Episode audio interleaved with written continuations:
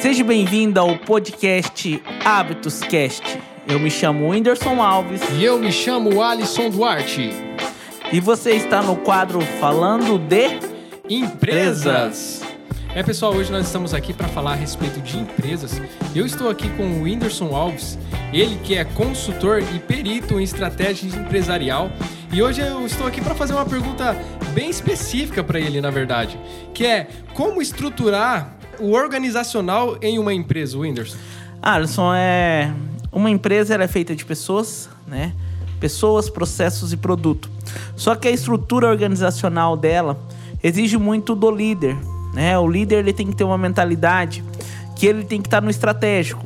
É, imagine uma pirâmide onde lá no topo está escrita a palavra estratégico, no meio está escrita a palavra tático e na base da pirâmide está operacional.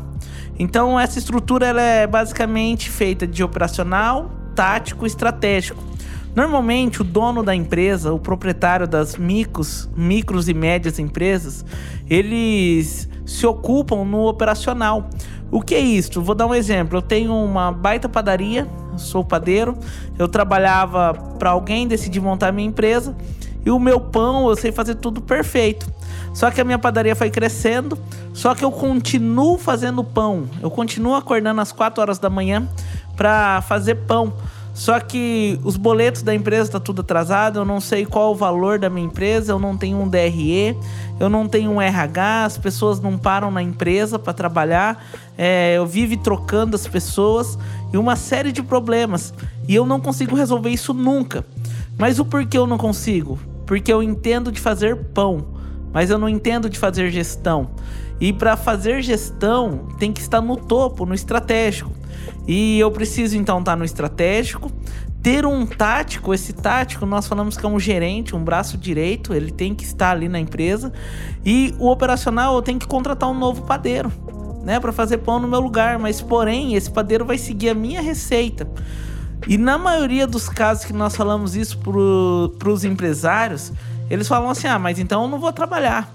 E a realidade é outra. Na verdade, vai trabalhar muito e muito mais, só que no estratégico, dando destino para a empresa, sabendo de fato qual é a próxima curva, é, sabendo que ele pode crescer no momento de crise, sabendo que ele não vai quebrar, porque o desafio de um empresário é, é criar uma empresa perpétua.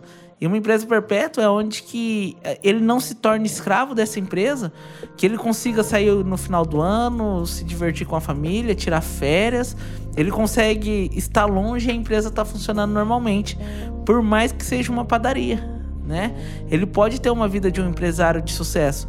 Só que se não entender essa pirâmide, infelizmente ele vai passar a vida inteira no orga organizacional, ali trabalhando como operacional e não vai conseguir ter resultados. E é a famosa frase, né?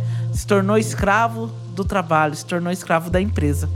É isso aí, então a estrutura é isso, Alisson. E, e o legal é que isso é, é, algo que nós podemos citar aqui em, um próximo podcast, que é a respeito de fazer o dinheiro trabalhar para você, né? E quem está no estratégico hoje, ele está mais perto de fazer isso acontecer do que quem tá lá no operacional? É, é isso? É isso mesmo, Alisson. É, é, é, importante entender assim, né? Existe aquele quadrante, que é o quadrante dos quatro tipos de pessoas, né? Primeiro é o empregado, segundo é o microempresário, terceiro é o grande empresário e quarto é o investidor.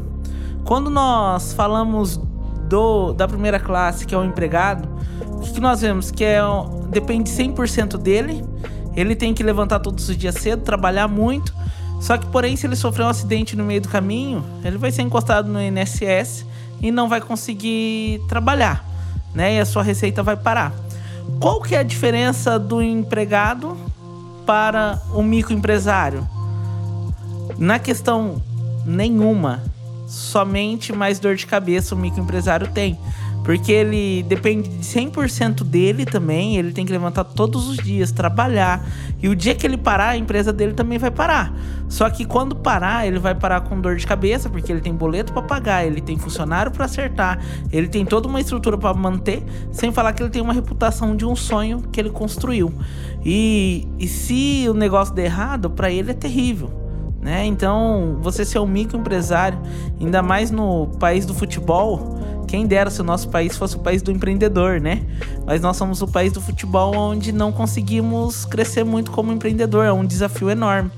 Então, atrasa todo o processo.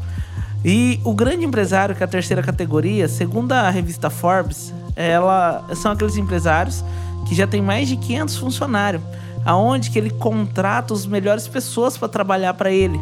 Então ele consegue crescer, ele consegue viver, ele consegue desfrutar dos seus sonhos, o porquê ele tem os melhores profissionais trabalhando para ele. E o quarta categoria de pessoas é o investidor. O investidor é aquele que ele descobriu que ele pode investir nas coisas, né? Ele ele sai de empregado e já lança uma franquia. E ali ele dali sai 10 franqueados onde que ele faz o negócio crescer.